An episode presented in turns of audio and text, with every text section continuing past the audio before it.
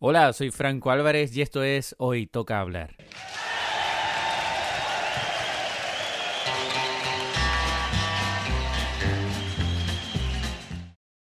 ¿Qué tal gente? Sean todos muy bienvenidos a esta nueva edición de Hoy Toca Hablar. Qué gusto eh, poder volver a grabar. Hace un calor, pero horrible. Estoy en paños menores, acabo de llegar del trabajo, estoy aprovechando una hora prox que tengo libre, eh, en donde debería estar comiendo, debería estarme aseando por venir del trabajo, pero en vez de estar haciendo eso estoy grabando. Porque soy una persona de compromisos, me debo a mi, a mi público. Y hablando de público, acabo de eh, hacer público eh, mi podcast. ¿A qué me refiero con hacerlo público? Había estado siendo parte del nicho de digamos, informal eh, de, mi gente más cercana, de mi círculo cercano, mi esposa, mis amigos, y ahí a quien, a quien se los manden ellos. Pero acabo de publicarlo en mi Instagram personal, lo cual para mí fue un salto de fe muy grande.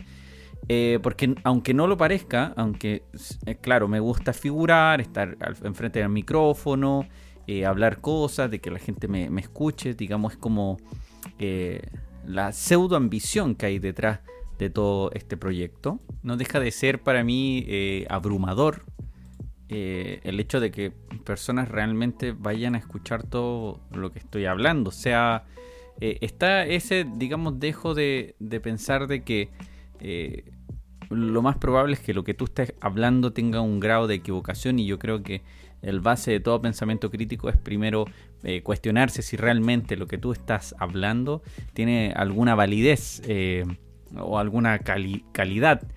Entonces tengo ese temor, pero afortunadamente el feedback ha sido mucho más emocional que intelectual y agradezco mucho eso. Bueno, fueron mis gatos, eh, los michis están grandecitos. Eh, bueno, eh, a, lo que me refería era que agradezco mucho ese feedback que había en torno a lo emocional, porque me habló un compañero, un ex compañero de, media, Pedrito, Pedrito Jara, así que me estaba escuchando. Te gustó mucho el podcast, yo lo sé, porque me, conversaste por interno y agradezco mucho tus palabras de encomio. de que te digo, no ha sido sencillo, digamos, hacerlo público de esta forma, pero me gusta que te haya evocado por lo menos eh, algo, algo del pasado, algo de la media, eh, de la sartana de tonteras que se hablan en grupos de adolescentes y qué gusto, qué gusto que, por lo menos eh, le haya gustado a Pedrito, a Pedro Jara, un cariño y un saludo desde aquí, al Cevita que también siempre le posteo cosas indebidas, le mando besos y todo eso.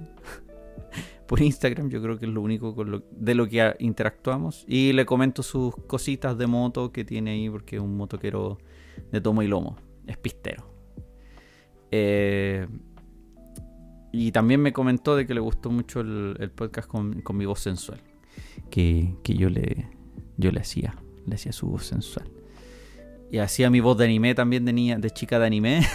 en algún momento voy a, creo, eh, volver a repetir esa eh, esa proeza técnica de hablar como mona japonesa. Pero dejémoslo en el pasado eh, de momento. Así que muchas gracias igual por el feedback y tengo que decir que tengo mi primer hater oficial. Eh, ni bien publiqué en mi Instagram el tema de mi podcast en, la historia y ya me llegó un mensaje de odio. Y cito textual. Aquí está. Y, una persona cercana, él sabe quién es. No lo voy a nombrar porque no quiero que lo vayan a funar. Este compañero, sí, eh, estuve a punto de decir su nombre. Me dice, deja de promocionarte, desgraciado, me dice. Yo le pongo, yo hago lo que quiero. Fue una, un, ápice, un abismo, eh, un pequeño destello de choreza. Me dice que no me interesa que tu estupidez, que, que, estupidez de podcast hagas. No le importa a nadie. Yo le dije, vale, compa. Y, ya ahí me desinflé, me desinflé y no pude seguirme defendiendo. Y, claro, el tema es que igual ah, no solamente me hablaron del podcast, sino que muchos me dijeron, eh, genial tu primer hater. Eh, claro, es el gran paso para ser una persona grande. Y claro, todo gran comunicador o gran creador de contenido tiene su, su comunidad de hater. Entonces para mí es un, un orgullo tener oficialmente mi primer hater. eh, que lastimosamente es parte de un círculo cercano. Este mal nacido no debería por lo menos ser hater. No debería, ah, si, si, quiere ser algo que no sea nada, pero hater no me lo esperaba él, pero eh, viéndole el lado positivo ya, ya estoy creciendo. Eh, hay un crecimiento exponencial de mi programa y de mi, de mi contenido. Eh, así que me siento bien, me siento bien con eso. y como les digo, no ha sido cómodo para mí igual este, esta instancia de conversación en lo personal para mí es súper íntimo. Eh, siento que, le, que, estas tertulias que tengo con gente imaginaria eh, se están siendo, están siendo por fin expuestas. Eh, no, no, quiero publicar todas las semanas mi podcast. yo creo que esta edición va a ser la última que vaya a publicar en Instagram y yo creo que voy a ser lo suficientemente elocuente por si alguien me quiere compartir, me quiere seguir, lo haga, pero lo haga porque quiere, no porque estoy haciendo spam en mi, en mi Instagram. Porque aquí les digo, el objetivo de esto no es eh, obtener alguna ganancia. A ver, mi señora me reta porque soy muy soñador, me dice, ¿por qué construyes esos castillos en el aire, ves pajaritos donde no hay? Es porque soy una persona soñadora, maldita sea. De, eso, de eso me nutro, de eso eh, eh, es mi combustible de vida. Yo no puedo vivir sin, sin ilusiones, o sea, viviría una vida simplona y sin, sin sentido. Te amo, mi amor, no te estoy eh, criticando. Pero estoy, em, digamos, disfrutando todas estas cosas. Me, gusta pensar más allá, no me gusta quedarme solo con, eh, con esta, eh, con, la simple realidad, que para mí lo encuentro una, una obviedad. Todo esto es tan, tan efímero, es tan pasajero, todo es tan concreto que me gusta pensar en algo quizá irreal, porque es como ver una película. Esas películas me las paso yo. Eh, entonces me gusta pensar quizás que en algún momento pudiese tener algún sponsor em, humilde, no, no así una, una gran empresa que me, que me acoja en sentido monetario, sino que unas pymes ahí, hacerle publicidad, em, siempre y cuando los números del podcast den, porque obviamente si eh, hay bajo rating, ni siquiera el kiosco completo de la esquina va a querer promocionar ni hacer un canje conmigo, o sea. Eh, a lo que voy, esto va a dar en algún momento, si es que así, así es, si es que así se dan las circunstancias. No quiero forzar, no quiero hacer publicidad, no quiero hacer nada. Así que quiero disfrutar de que eh, esa pequeña comunidad, si es que se llega a formarse a eso, pequeña comunidad. Es más, ni siquiera sé si quiero una comunidad. Soy súper hater de las comunidades porque son tan tóxicas eh, me acuerdo, no sé, de, otros podcasts y otros creadores de contenidos que tienen eh, unas comunidades, pero horribles, horribles, dignas de, una penitenciaría o de alguna pobla de mala muerte. Ni siquiera acá de Chile, de alguna otra zona mucho más peligrosa de Latinoamérica. Eh, porque acá se creen choros, pero no tienen idea de choreza. Había hace poquito un, un, reel en, en Instagram que que mostraba, creo, no sé si se acuerdan que había un programa que se llamaba 133 Después se llama em, Alerta Máxima, pero yo, yo me crié con 133. Y al compa lo estaban procesando, lo habían arrestado y lo iban a meter al, calabozo. Pero antes estaban llenando unos papeles y al mono este que tenían eh, con esposas mira para atrás y, había un, y, habían unos presos ya metidos en el calabozo. Y le dice, ¿qué vas hermano? ¿Me estás hablando a mí? Dale, vaya, le empieza a echar unos garabatos y el gallo dice, ay, espérate nomás. ¿Qué? Espérate. Y se empiezan a echar la choreada. El gallo pensó que no lo iban a meter al calabozo y le dice, ya métete al calabozo. Ya, pero ¿por qué me va a meter con ellos? Métete, po. Y la voz en off decía, que pensabas que era... Y me da mucha risa porque eh, son voz en off que hablan con chilenismos, pero son súper formales. Pronuncian todas las S y tratan de ser neutrales. Eh, y es muy chistoso. Porque dice, eh, ¿pensabas que era un hotel? Una voz súper eh, encartuchada. Nada que ver con la entonación chilena. Bueno, son cosas que, me dan risa. Eh, y bueno, perdí el hilo completamente. Bueno, gracias por, escucharme y aquí empieza el programa. Ojalá le haya gustado la intro. Eh, es, un plagio, si son las primeras notas de The Folsom Prison de... Em, ¿Cómo se llama este vato? Johnny Cash. Entonces ocupé eh, fragmentos de la, de, la canción y la acoplé junto con mi voz para hacerle una intro muy corta. Y esa va a ser la intro de aquí hasta que se me ocurra otra. quería componer una y de eso también les quiero hablar. Eh, estaba ocupando el GarageBand del, del iPhone, eh, pero tuve una sequía artística, o por lo menos pensé que tuve un, un destello artístico que no existió.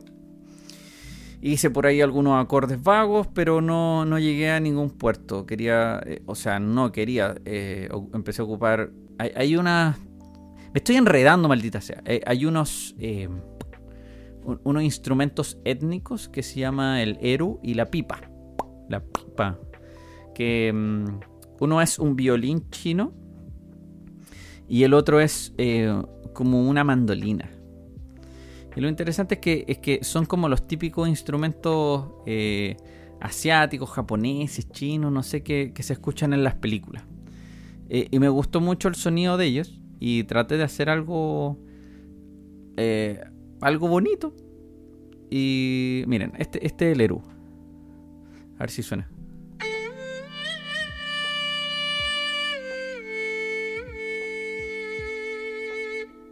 Miren que suena bonito y, este es esta es la pipa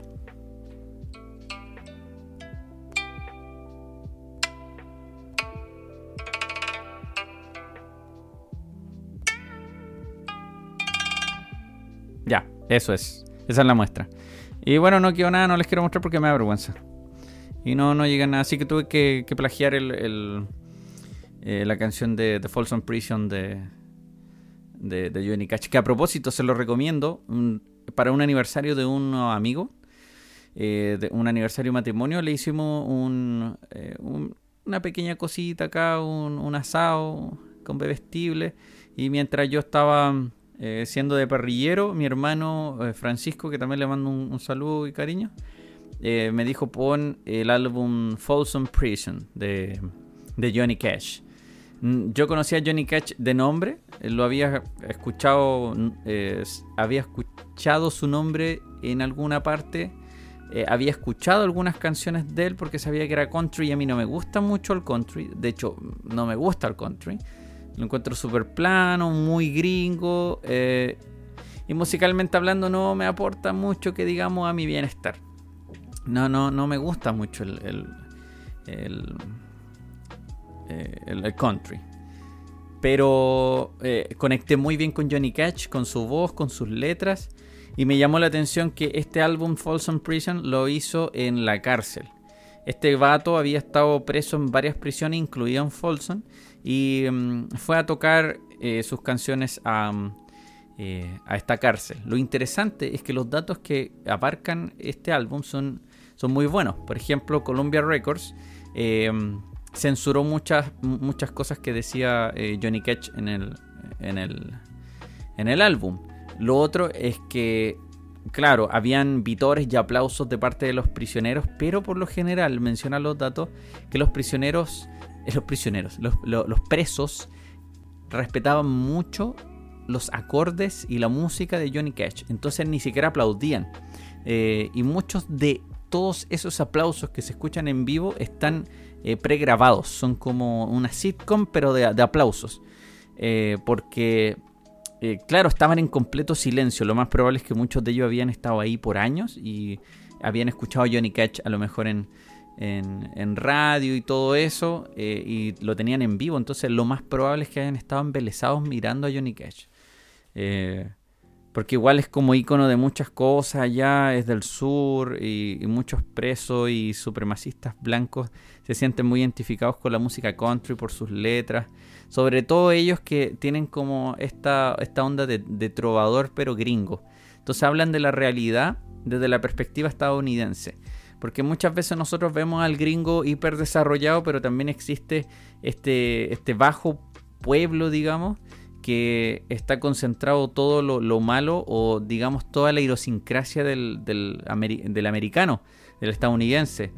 Eh, que a propósito no tengo idea por qué se llaman estadounidenses, deberían tener un nombre, deberíamos crearle, no sé, un, nombre, porque Americans, todos somos americanos, todo el continente americano es eh, americano, nosotros podríamos ser, somos americanos de, de facto.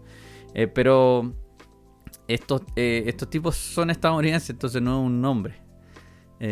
Por eso en inglés se llaman Americans. En inglés no existe una palabra United States. Y bueno, Johnny Cash y junto con muchos otros compositores de country son eh, muy aclamados por, por este tipo de letras. Es como Bob Dylan. Bob Dylan también, que a propósito fue Premio Nobel de Literatura, creo 2013. 2014 también eh, tenían eh, esas letras que plasmaban en música country todo lo que el estadounidense del sur o el, viejo estadounidense es representado o todo lo representativo del viejo estadounidense. Entonces me gustó mucho el álbum. Eh, hay muchas canciones que me gustaron. La primera, que es The Folsom Prison. Eh, también 20 Minutes to Go, creo que se llamaba una. Y bueno, escuchen el álbum, no les voy a dar la, la lata con los nombres. Así que eso, gente, disfruten el podcast. Eh, espero sus breves comentarios, pero animadores. Ah, el amor del público no existe, por ende, solamente reciban mi, cariño y todo eh, mi afecto. Que tengan linda semana y disfruten el show. No sé si les había dicho de que eh, tengo una condición de obsesivo que me ha traído varios problemas en torno a a veces, creo que solamente una vez tuve problemas con término económico. Cuando trabajaba en, en Chop Dog también recibía mucho dinero y también esto me trajo cierta depresión, entonces no logré, digamos, tener autodominio en cuanto al ahorro y prever para mi futuro, en este caso ahora que estoy casado. El tema es que eh, prefería estar en casa o salir a comer o comer en casa. Lo único que hacía era eso, comer. Y em, pensaba yo, eh, estaba sumido en una soledad que se había incorporado a mi rutina, que estaba llena de obsesiones. Y esto fue gracias a, digamos, cierta solvencia económica mis necesidades básicas estaban cubiertas al 100%, no carecía de absolutamente nada, llegaba holgadamente a fin de mes, pero no tenía motivación de nada y además estaba solo. Entonces eh, caí en esos eh, excesos, no necesariamente caer en excesos significa este, eh, en las drogas o, algún otro tipo de, cosas que se les puede imaginar o, el trago mis obsesiones eran esas, eh, digamos, estar en casa, comer y, los excesos fueron eh, efectivamente, le estoy pegando el cable, efectivamente no, no poder eh, concentrar toda esa energía en ahorros y en nada, en nada en realidad que fuese productivo para mi vida. Y en ese tiempo, un amigo del Chop Dog me mostró un video que se llamaba Me Me Me. Suena muy, suena muy chistoso, pero es un video japonés, es un videoclip, es un AMV. Es un AMV en donde se muestra la crudeza de la realidad del soltero japonés promedio. Digamos, del, chico entre los 18 y los 30 años, eh, que puede conseguir trabajo, pero que vive en un cubículo y que es inmerso en, la sociedad japonesa con toda crueldad, porque no hay una preparación prueba para meterse en un mundo laboral como se debe. Muy pocas personas son, digamos, preparadas eh, para concientizarse en el mundo laboral que se van a eh, inmiscuir, que se van a eh, sumergir. Y los japoneses no son el, la, diferencia, la, gran diferencia, digamos, entre los japoneses y los occidentales, o los asiáticos y los occidentales, es que ellos tienen mucho respeto por las autoridades, por las personas mayores. Hice una pequeña pausa porque mis gatos estaban maullando en la puerta. Eh, tienen respeto a todo este tipo de cosas, eh, son ordenados, entonces eh, no tienden a quejarse mucho, tienden solamente a, a acatar. Y se produce una, introversión eh, muy profunda en la, en la sociedad. Son una, sociedad muy introvertida eh, por lo general, digamos, son muy ajenos al ridículo. Les gusta mucho eh, la templanza, la solemnidad, la pulcritud, la diplomacia. Siempre es con un tono, digamos, de conversación, siempre respetando los tiempos, los espacios, incluso los silencios. Hay algo en la sociedad japonesa entre parejas que se llama chimoku, que el chimoku es respetar el silencio y contemplar el silencio también como parte de la comunicación y englobándolo como parte también de eh, la sociedad japonesa. Si ven a dos, no sé, un matrimonio que está sentado y no se habla, uno en Occidente piensa esto están peleados, eh, hay mala comunicación, eh, pero acá en Occidente nos tienen acostumbrados eh, a, tener que hablar constantemente para no dar una mala impresión o para no dar a entender que estás incómodo o que no sabes qué decir. Pero en Japón pasa exactamente lo contrario. por lo general los silencios se respetan. Les gusta el silencio y lo comparten muchas veces con mi esposa, me, voy a dar una vuelta gigante para poder llegar al punto en el que quiero llegar. Con mi esposa muchas veces practicamos el chimoku cuando vamos a comer, cuando vamos de la mano en la calle, cuando nos sentamos en una banca. Disfrutamos el silencio, el entorno, pero en compañía de una persona que es agradable. Por lo menos mi esposa es agradable para mí, no sé si yo para ella. Eh, eso tendría que preguntárselo a ella, no está ahora mismo para preguntarle pero en estricto rigor es disfrutar el silencio en conjunto. Entonces, los japoneses viven mucho en, pro del colectivo, de lo que el resto hace, lo tienes que hacer tú también, de encajar dentro de la sociedad. Hay muchos youtubers que hablan acerca de la sociedad japonesa, les recomiendo Nikojita Blog, en los cuales hablan eh, con más profundidad sobre el mundo japonés y sobre el choque cultural entre eh, el, fundador del, canal de YouTube, que es Ernesto, que es un español, que se casó con una japonesa que se llama em, eh, Yuko. Y juntos tienen un hijo que salió mestizo, eh, pero hablan, tienen muchos videos que hablan acerca de, del sincretismo cultural entre ella y Ernesto y mm, sobre también eh, la, complejidad, digamos, de la sociedad japonesa. Bueno, como, como Japón, voy a hablar de Japón porque me quiero centrar en algo en específico. Como Japón es un país tan colectivista, se, digamos que se disuelve el, individuo. Eh, se puede trabajar muy bien, digamos, con, con filosofía y psicologías colectivistas hay muchas sociedades individualistas que les falta un poco pensar en el otro, en el bienestar ajeno. Pero Japón se va al extremo de pensar solamente en, en ese colectivo, en, eh, en, lo que la sociedad en general está haciendo y permite o no permite, que se les olvida que son personas sintientes y que, tienen aspiraciones personales, que no tienen nada que ver con el, ni con el trabajo ni con la sociedad. Eh, y de ahí que viene una gran depresión. De ahí que también Japón es uno de los países con mayor tasa de suicidios.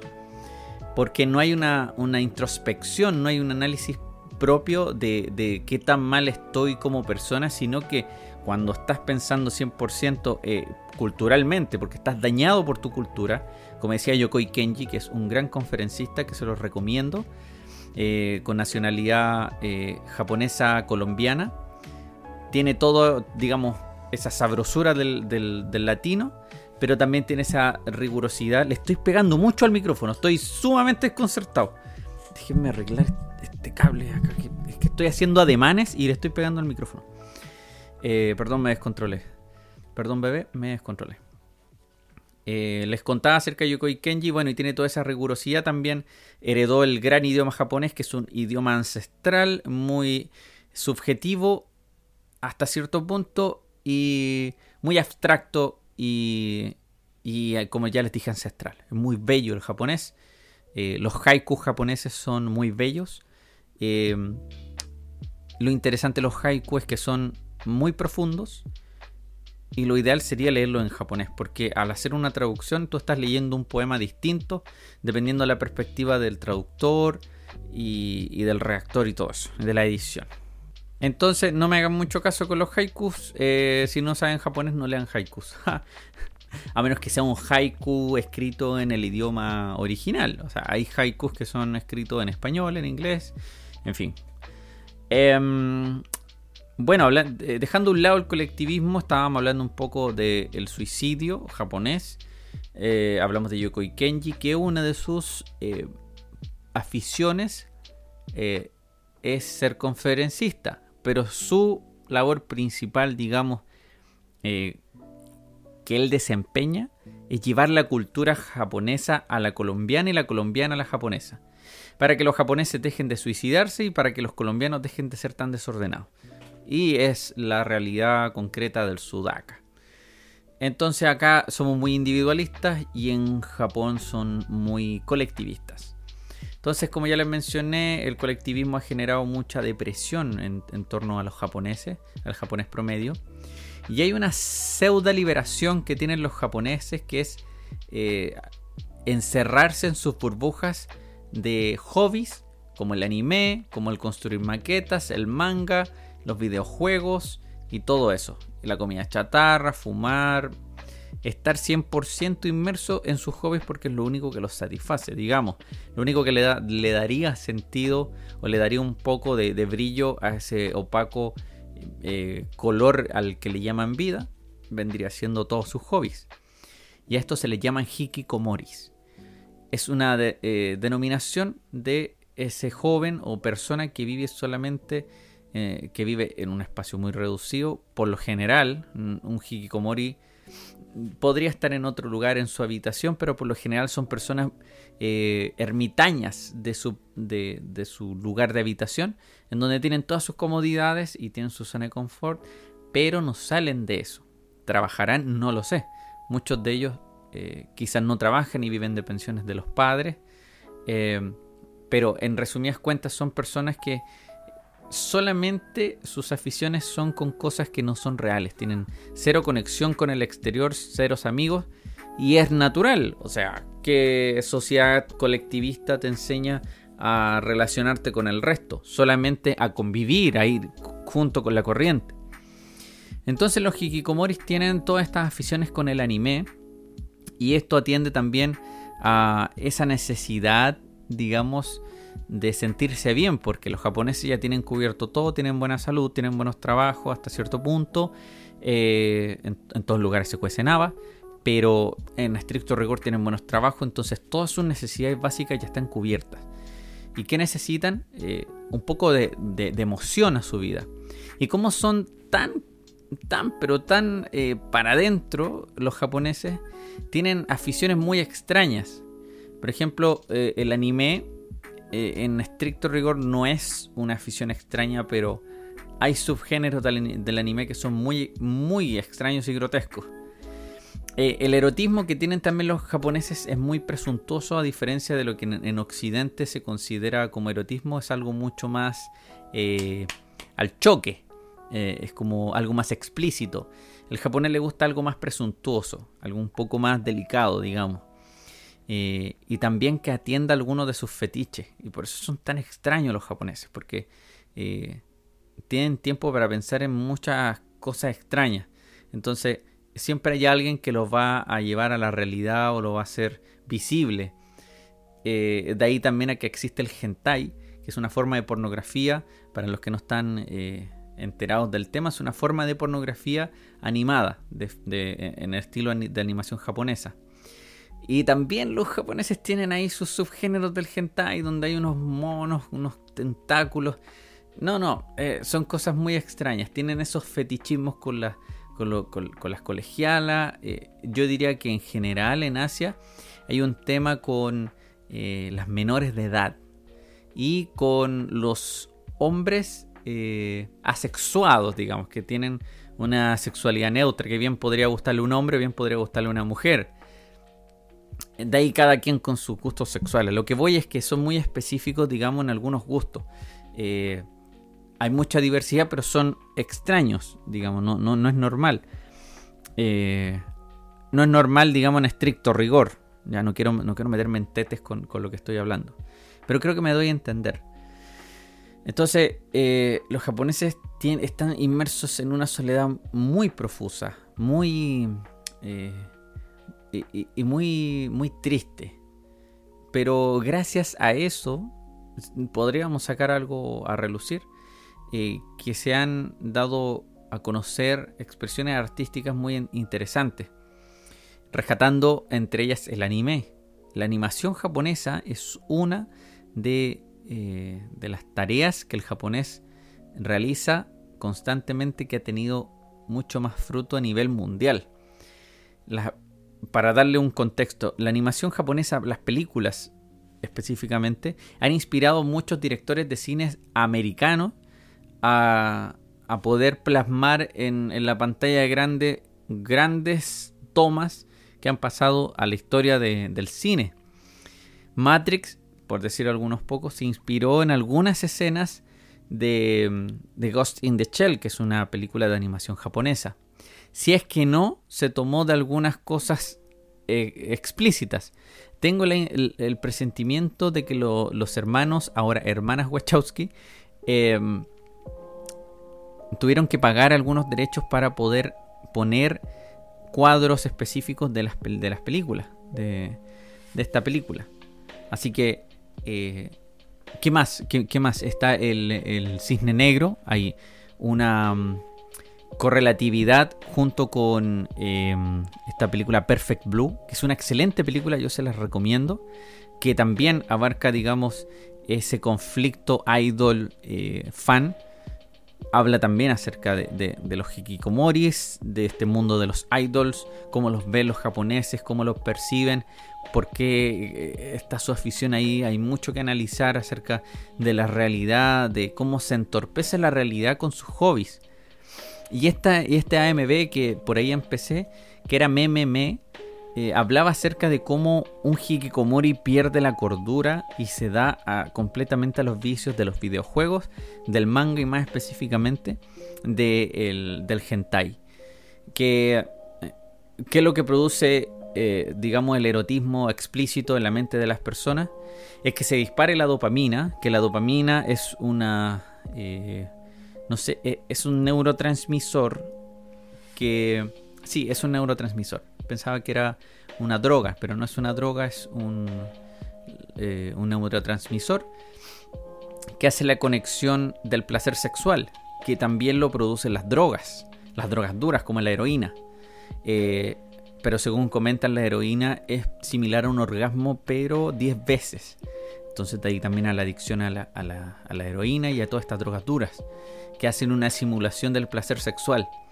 Entonces, ¿qué es lo que genera eh, la pornografía y en sí el hentai es que la dopamina esté funcionando. El problema con este tipo de, de, contenido es que al generar tanta dopamina después el cerebro termina siendo resistente a la dopamina y necesita aún más. Necesita aún más contenido o contenido mucho más fuerte. Entonces como los japoneses son de estos placeres eh, tan... Eh, eh, tan solitarios, digamos, placeres que se comparten en soledad, que se comparten, perdón, que se, eh, que se consumen en soledad, tienden a ser muy extraños porque necesitan alimentar todo eso que les da un poco de felicidad y placer.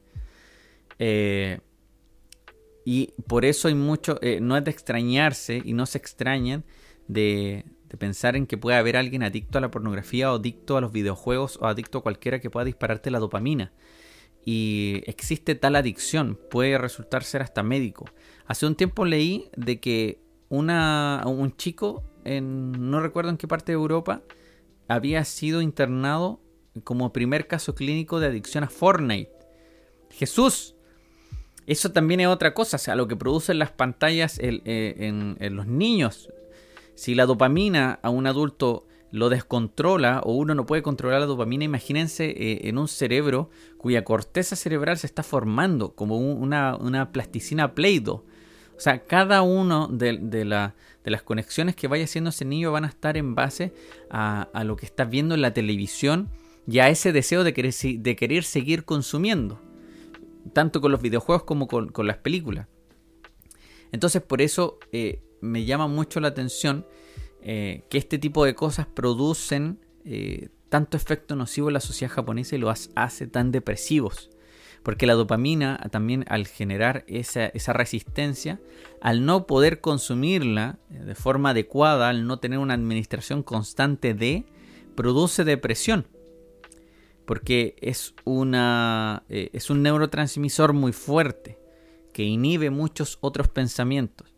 Y como ellos ya están deprimidos, tienen cierta depresión en su mayoría, están constantemente consumiendo contenido dopamínico, por llamarlo de alguna forma, que al fin y al cabo cuando no pueden satisfacerlo a determinada hora, con, eh, determinados, eh, determinadas cosas, en fin, eh, se acentúa mucho más su depresión y su conducta suicida, lo que termina en este problema de la sociedad japonesa. Y esto lo, hablo a, modo de reflexión. Muchas veces desde acá de Sudamérica miramos con tanto anhelo estas sociedades tan tan, tan, desarrolladas, que han pasado por tanto conflicto bélico, que han llegado a ser tan... Eh, eh, eh, me trabé. que, se han desarrollado tan bien. Eso quería decir. Que, por todos estos conflictos bélicos se han desarrollado. Japón sufrió los peores atentados, porque se le llama atentado cuando se, es un organismo bélico que va y afecta a los civiles.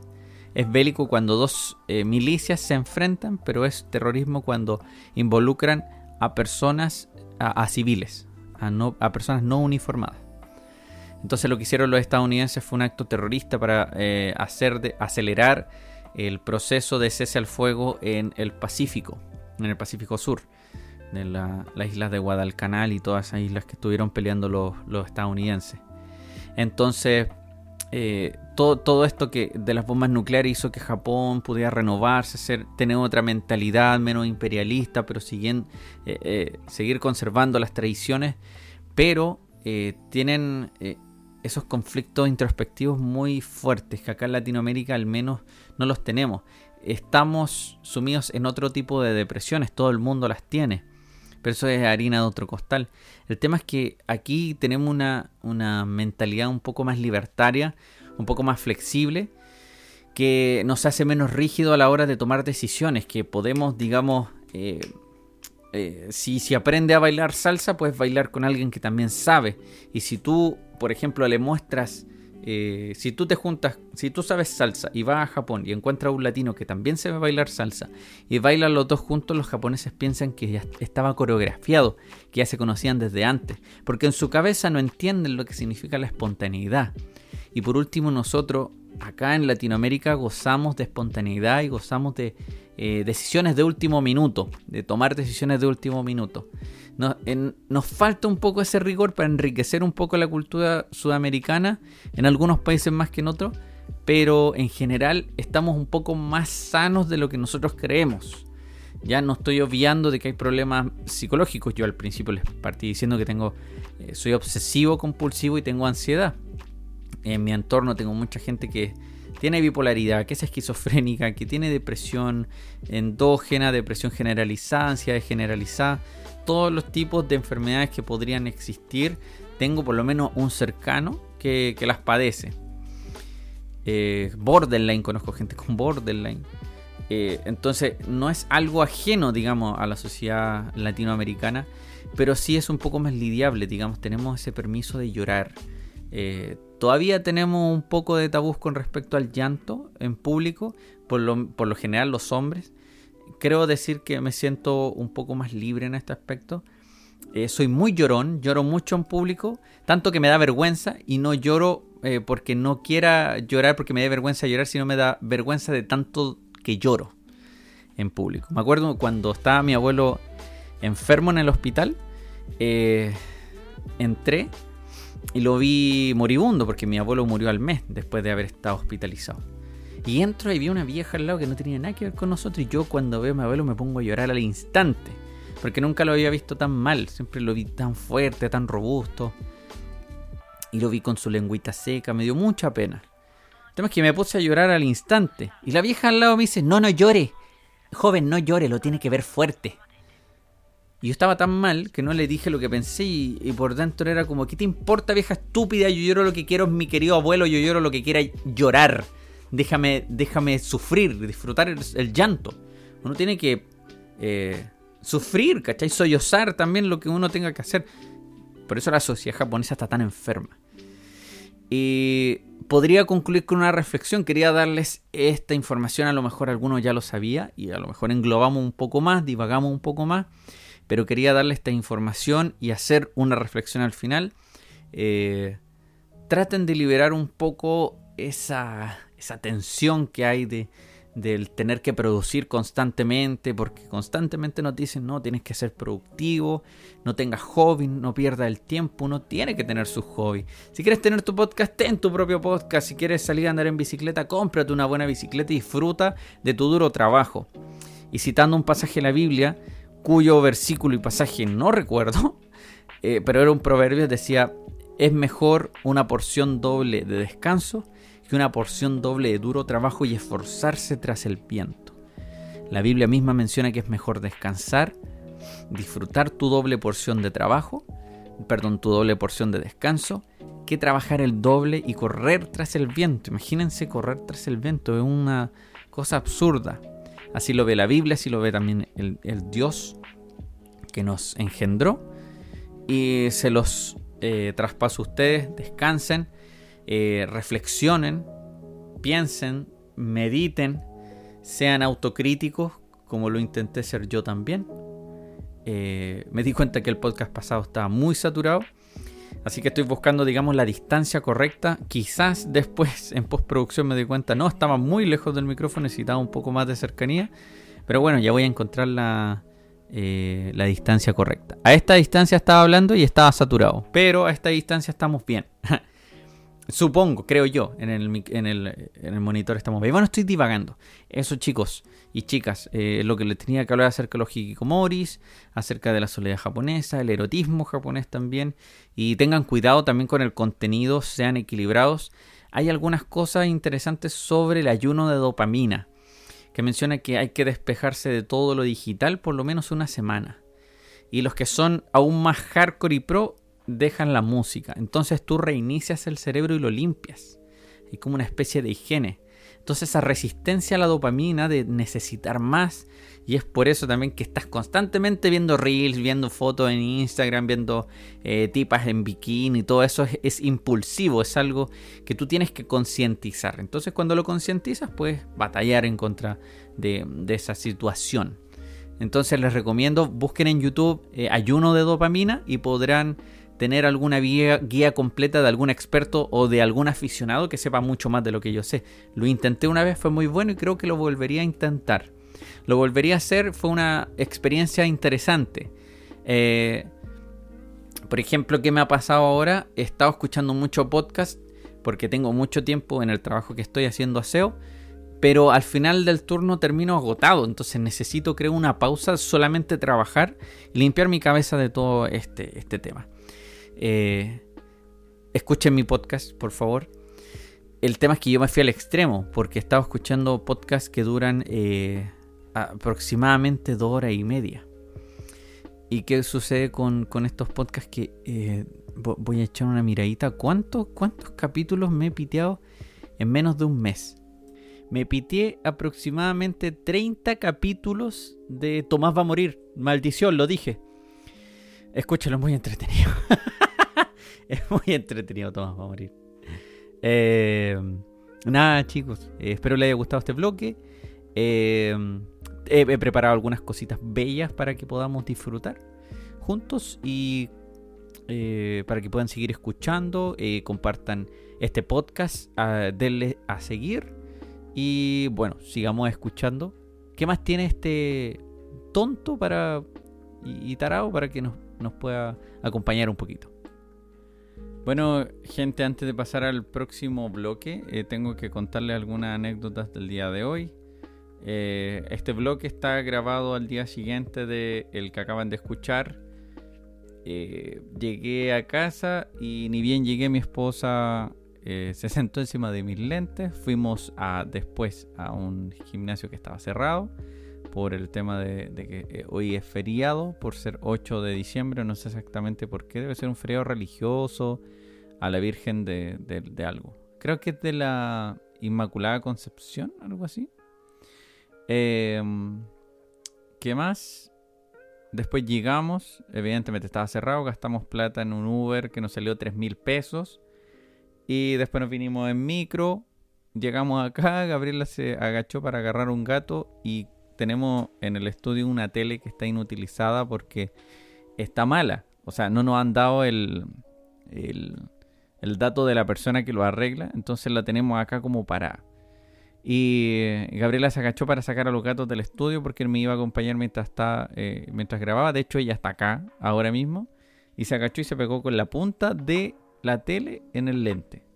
Y yo pensé que se. Y el, y el lente se quebró. Yo pensé que se le había incrustado algo en el ojo, pero afortunadamente no le pasó nada. Entonces, es una oleada de desgracias.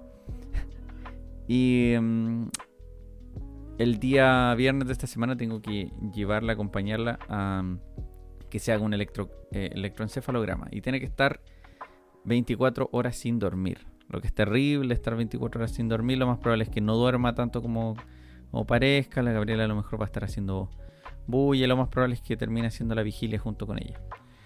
No lo sé, depende del ánimo. ¿Qué, tal, qué dice la gente? ¿Qué dice el público? Bueno, eh, parando con las desgracias de mi vida, eh, les voy a, contar un poquito qué más pasó. ¿Qué, otra desgracia se me está yendo? Rompí el stand del micrófono, tengo el micrófono en la mano. Es súper incómodo, no puedo hacer los ademanes que usualmente hago cuando grabo, que ustedes no ven, pero a mí me, me acomoda y me facilita la vida. Bueno, eh, tengo algo acá en el Tinter, sí. Es el tema de que Universidad de Chile se salvó del descenso, pero de una manera providencial. La semana pasada le estuve contando de que no me iba a cambiar de equipo jamás. Es un asunto de, compromiso, de lealtad, en fin, hay muchas cosas, tradiciones familiares. Y mm, no conozco a nadie en realidad que se haya cambiado de verdad de equipo. Yo lo tiré como talla. Pero estas son las cosas lindas del fútbol no sé, siempre dicen que eh, está la mano mágica del dinero ahí metida, siempre hay un tema de chanchullo, pero la verdad es que así es el fútbol, así son las pasiones, eh, no hay nada garantizado en un partido ni en otro. Yo no opino que, eh, bueno, fue talla, lo que tiré de Colo Colo fue talla. Y, a propósito, soy hater sin, sin razón, o sea, me odio a Colo Colo solo por el hecho de ser de la U, o sea, no hay una razón justificable, digamos, como para que no me guste la institución, porque no hincha no soy, no soy, o sea, o sea, no soy barrista de, la U. Entonces no tengo ningún roce directo con, con, las barras, con el equipo. Eh, es solo un tema de... Bueno, soy de la U y tengo que odiar a Colo Colo y toda la vida lo, lo he hecho. Y sí, es, un rechazo total. Pero me gusta mucho lo que ha estado haciendo Colo Colo. O sea, el año pasado estuvo que descendía y este año nos toca a nosotros.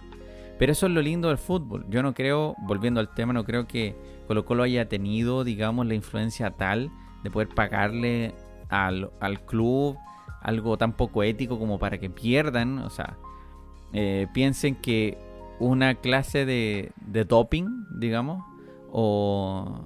Sí, sí creo que sí está dentro de, de, las... Eh, en estricto rigor lo que está completamente prohibido en, el, en los deportes, que es la baja competitividad. O sea, si tú a propósito pierdes, eh, te estás jugando todo, en realidad. Todo te estás jugando porque eh, eh, va en contra de todo lo que es deportivo. Entonces no, no tendría ningún sentido perder a propósito. O sea, pierde todo el chiste el tema de la competencia. Y una de esas cosas es dejarse perder o sobornarse.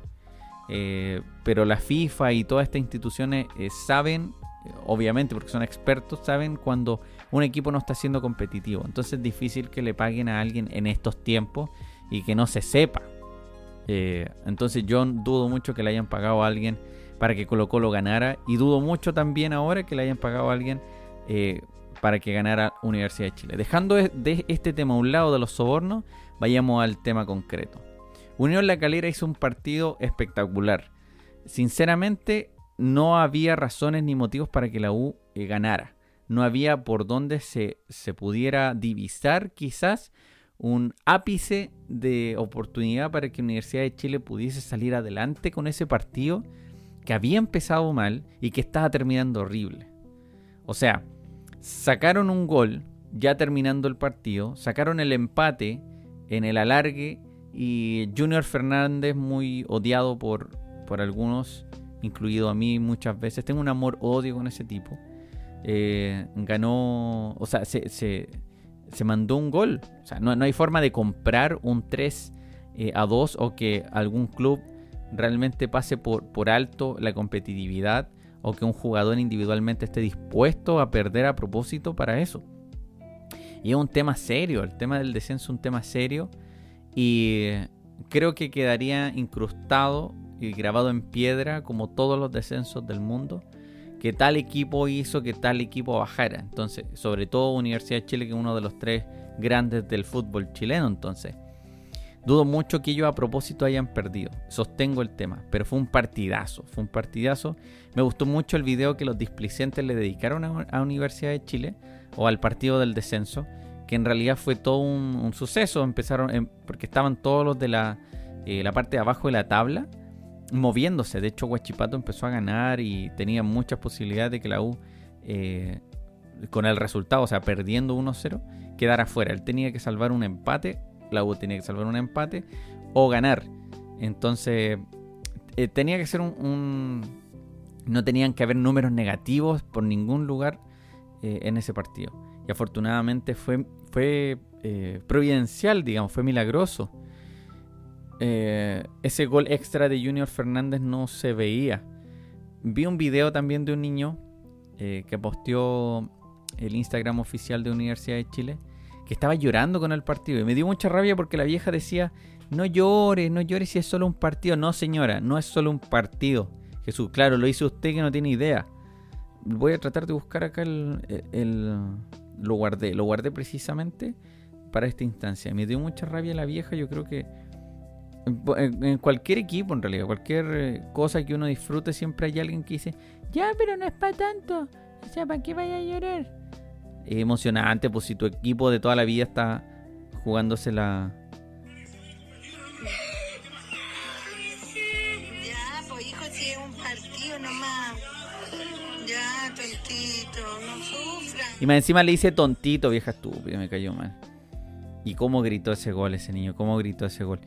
el lindo gesto ha sido Universidad de Chile que lo llamó a la, al CDA porque estadio no hay todavía y le entregó una camiseta, le hizo pasear por donde estaban, eh, por el palmarés, donde están todas las copas y fue un bonito recuerdo por mostrar solamente pasión.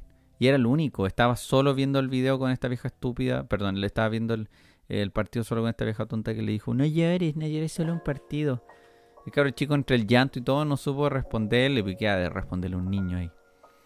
Y esas son cosas bellas del fútbol, eh, que creo que no les comenté la semana pasada, que mm, produce tanto, o sea, eh, un padre o alguien no puede enseñarte a sentir de tal forma el, eh, el sufrimiento del fútbol. O sea, ¿qué le enseña a ese niño que se tiene que llorar o, qué tan importante es lo que está sucediendo?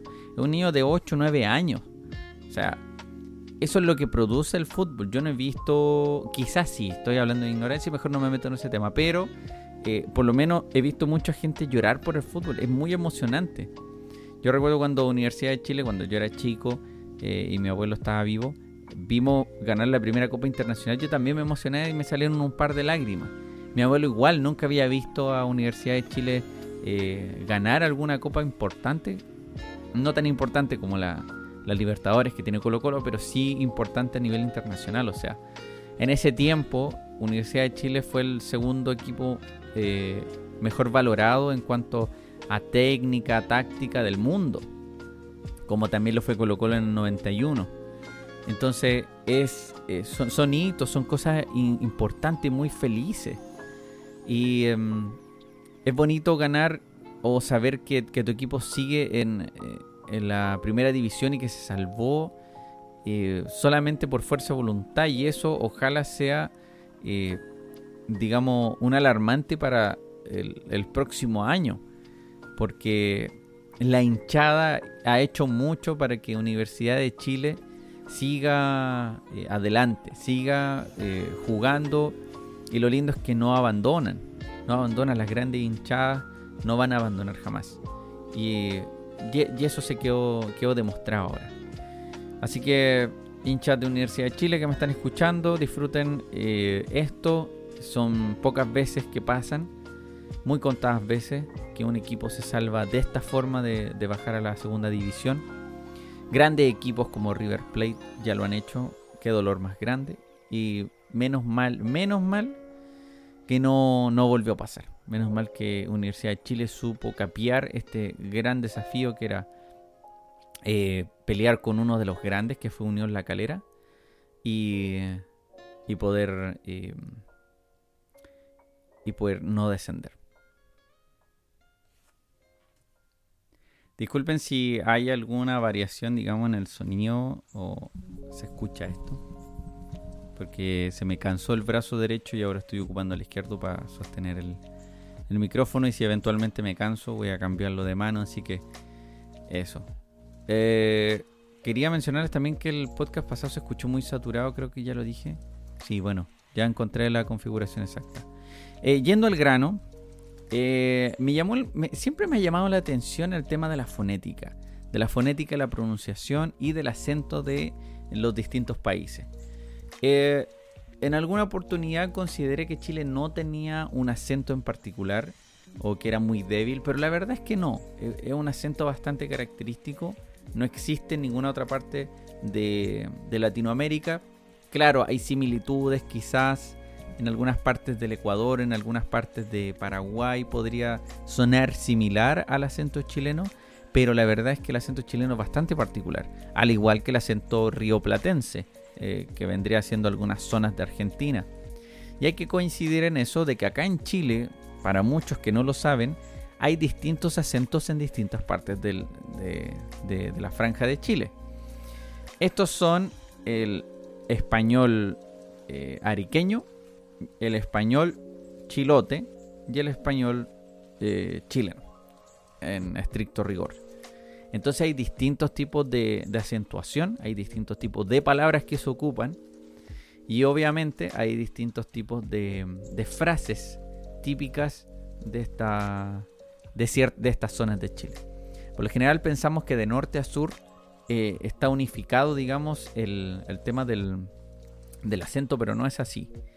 Siempre, obviamente, todos van a hablar con el mismo tinte chileno. Si un ariqueño o, alguien de, la Antártica chilena va a otro lado, se va a entender completamente. Uno va a identificar que es un chileno.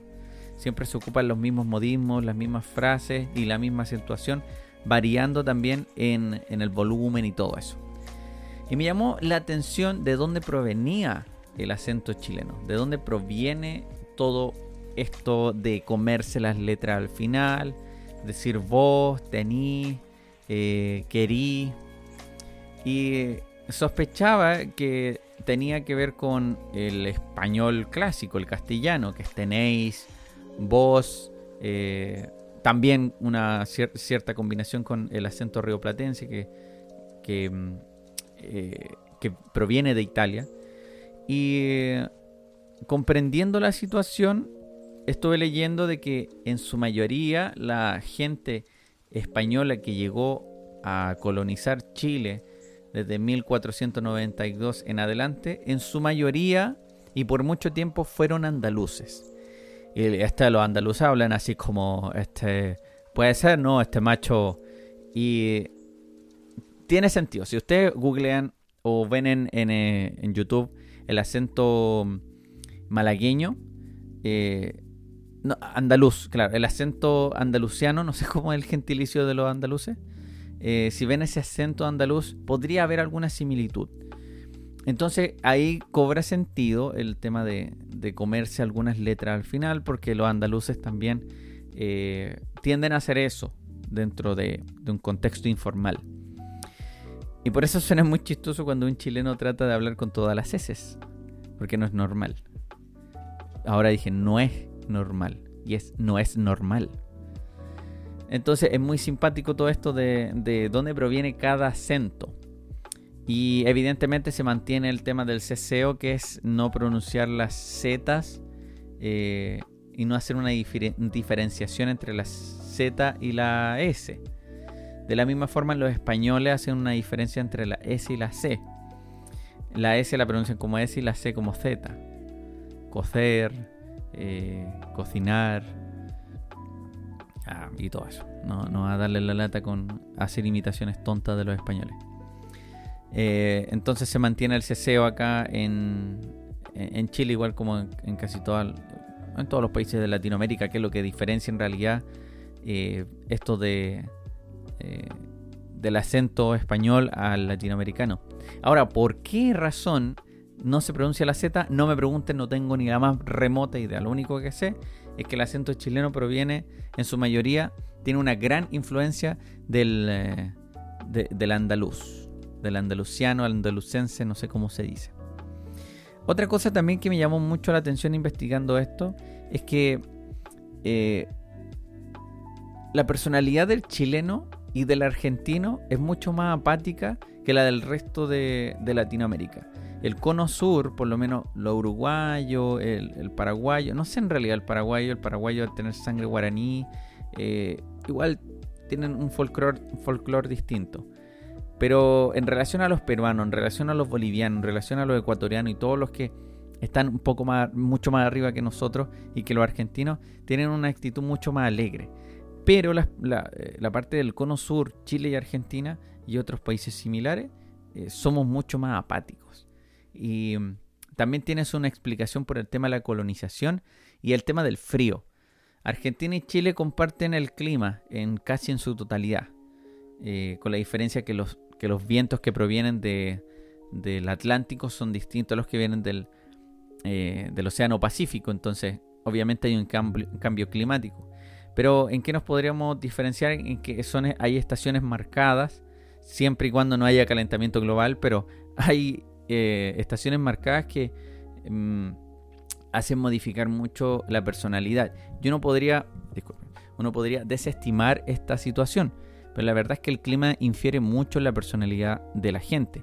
Por ejemplo, si nos vamos un poco más eh, a Europa.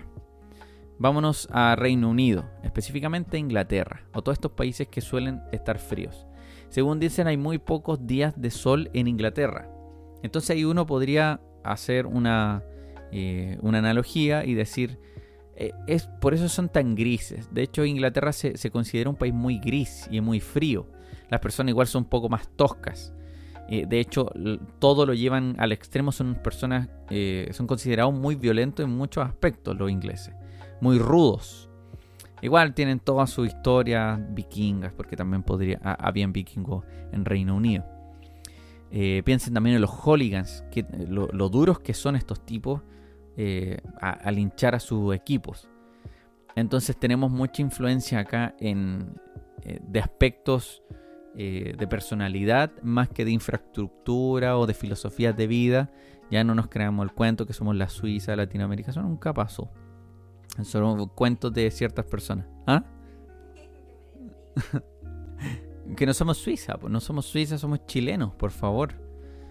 tenemos, estamos condenados a, ese ciclismo que tiene em, eh, Latinoamérica de que siempre va a haber un país que va a estar bien y después va a bajar. Creo que Chile estuvo así, estuvo bien mucho tiempo, más de 30 años, y claro, lo más probable es que esté eh, ahí como en la raya, pero ya no va a ser el gran país que fue el 2018, 2017, hasta, hasta el 2019. Entonces, eh, lo mismo Argentina, ni decir con el tema económico, pero estamos hablando de personalidad, no temas políticos ni, ni económicos. Entonces, eh, claro, los argentinos tienen mucha influencia también inglesa. acuerden o recuerden que el ferrocarril argentino lo construyeron los ingleses. Por eso hay estaciones como Lanús o Banfield o... Mm, ¿Cómo se llamaba esta otra? Eh, bueno, si googlean todas las, estaciones del ferrocarril argentino, en su mayoría, por no decir todos, tienen nombres ingleses, porque los ferrocarriles lo construyeron los ingleses y en ese tiempo también llegó el fútbol a Argentina. pero no volvamos al fútbol. Entonces, también acá vino, ahí hubo colonización alemana, hubo mucha colonización eh, de otras partes de Europa, posguerra, post Segunda Guerra Mundial, eh, en la guerra eh, civil española también hubo una gran ola de inmigrantes españoles, que a propósito Pablo Neruda los trajo en su barco el Winnipeg, y creo que le hablé de eso en el podcast de la segunda parte del boom latinoamericano, sobre la burguesía y todo este tema. Eh, y estuve leyendo hace un tiempo en un diario eh, a los próceres, digamos, de, los españoles que llegaron a Chile y qué, fueron, qué fueron lo que hicieron. Muchos de ellos trajeron la idea aeronáutica, muchos de ellos eh, implementaron avances en temas de, electricidad, de hidroelectricidad. Em, en calles, en urbanización. Entonces, ese sincretismo le vino muy bien a Chile y claro, obviamente nos fuimos eh, asociando mucho más con la, eh, con la personalidad europea y eso terminó también siendo eh, parte de la idiosincrasia del Cono Sur, este mestizaje con, Europa, que, que no está mal. Y sumando el tema del clima, que por lo general es frío y seco, no hay tanta humedad atmosférica, eh, se, obtiene este resultado medio extraño de tener una personalidad muy similar. Aunque nos, aunque nos creamos distintos a los argentinos, los argentinos se crean muy distintos a nosotros, lastimosamente eh, somos demasiado parecidos, demasiado, demasiado. Argentina es un país precioso, tiene la capital, Buenos Aires, una, una ciudad que quisiera conocer. Puede, amor, que incluso me enamore de Buenos Aires. Nunca he ido. Me gustaría ir. Es una buena meta. Eh, está mi esposa atrás, descansando de su ojito, pobrecita. Que se lastimó el, el ojo. Casi se lo revienta, mi amor. Casi se revienta el ojo. Qué pena. Así que me está acompañando mi esposa. Eh, así que esos chicos, si les interesa más, podrían googlear acerca del acento chileno, del acento rioplatense y todos los acentos que hay acá en Chile y hacer comparaciones sobre el español chilote, el español ariqueño, iquiqueño y todo eso. Porque hay muchas variantes y puede resultar ser muy interesante. A un compañero de trabajo le confesé lo siguiente y se lo comentaba a algunas personas cercanas. Que eh, por temas personales no tanto por temas ideológicos, porque ya les voy a hablar un poco más adelante acerca del origen de la Navidad. Pero en lo personal, eh, bajo todas las salvedades del origen, de que ya no es, no es una celebración eh, cristiana, que ya no tiene ni pies ni cabeza, bajo todo ese alero y todo lo demás que podría existir, odio la Navidad. Me cargan los símbolos, me carga el árbol, me carga todo el viejo pascuero. Me carga la, eh, eh, que la gente ande tan efusiva, que tengan todos tanto dinero, que se crean, eh, no sé, mandamases de todo el mundo. Y yo, ahora que estoy trabajando haciendo aseo en los baños, me doy cuenta de los malos hábitos que tiene la gente, sobre todo en esta época.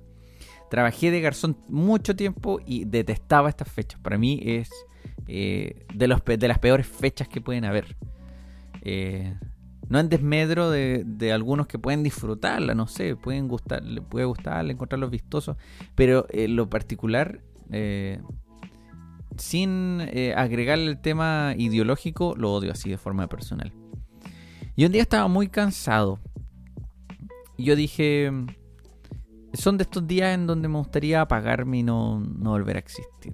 Eh, ojalá hubiera un botón ahí y despertar otro día. O simplemente no despertar, poner ahí, no, no, no desenchufar, por favor. O perdón, no, no no prender, eso. Y dije, igual podría acabar con mi vida de forma vistosa. Porque claro, o sea, muchas personas se matan y eh, se cuelgan por ahí en su, en su casa y todo eso. Mi esposa es la primera vez que escucha esta historia.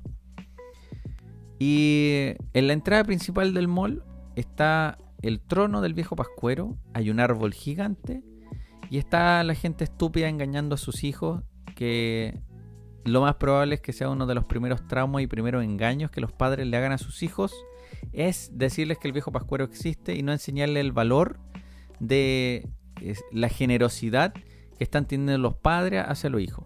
O sea, encuentro absurdo engañarlos para que tengan una fantasía. Bueno, hay niños más astutos que se dan cuenta que es imposible que un, un viejo barrigón llegue a su casa a entregarle las cosas. Sobre todo si ya tienen padres que están bien panzones.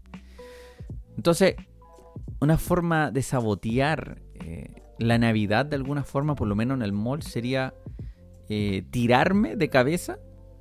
Yo creo que de una altura suficiente como para eh, no agonizar o, no sé, tirarme ya degollado y caer enfrente del... Si es que no encima del trono del viejo pascuero. Para que, punto uno, no se aparezca el viejo pascuero. Punto 2. Tengan que cerrar el acceso principal del mall. Número 3. Toda la gente que está ahí que quede desempleada para que no el viejo pascuero, ¿qué hace el viejo pascuero? No, no puede ejercer más como viejo pascuero por lo menos ese año. Los, los duendes, las duendas y toda esa gente que toma las fotos también.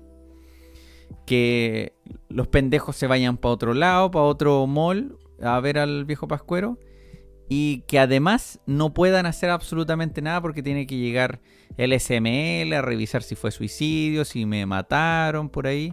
Y lo más probable es que en mi carta de suicidio ponga que tal persona intentaba matarme ese tiempo. Entonces voy a dar algunos nombres para que lo más probable es que después lo investiguen y todo eso. Entonces, lo ideal es que quede yo desparramado por ahí. Creo que es la muerte más digna, que ya de digno no tiene nada la muerte, pero me gustaría quedar desparramado entre medio de, toda esa gente. Y, lo mejor sería que alguien me viera caer encima. Así.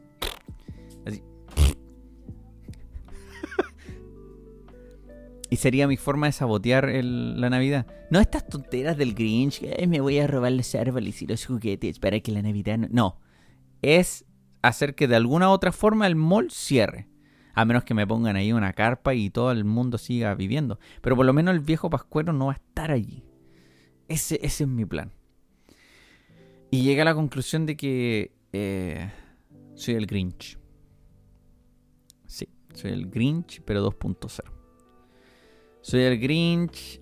Eh, ya me estoy poniendo verde. Tengo mal aliento. Tengo mucho pelo. Entonces sí, lo más probable es que sea el Grinch. Y por eso también no pueda negar mi naturaleza de odio, de hater hacia la Navidad.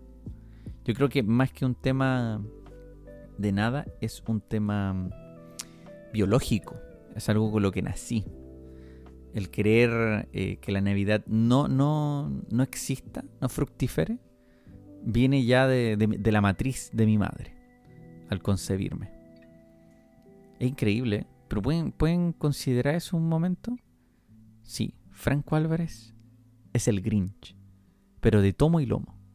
O sea, la gente que no me ha visto hace tiempo y me ve de nuevo, me va a mirar y dice, sí, este tipo es tan grotesco que evidentemente podría ser o un buen Grinch o efectivamente el Grinch.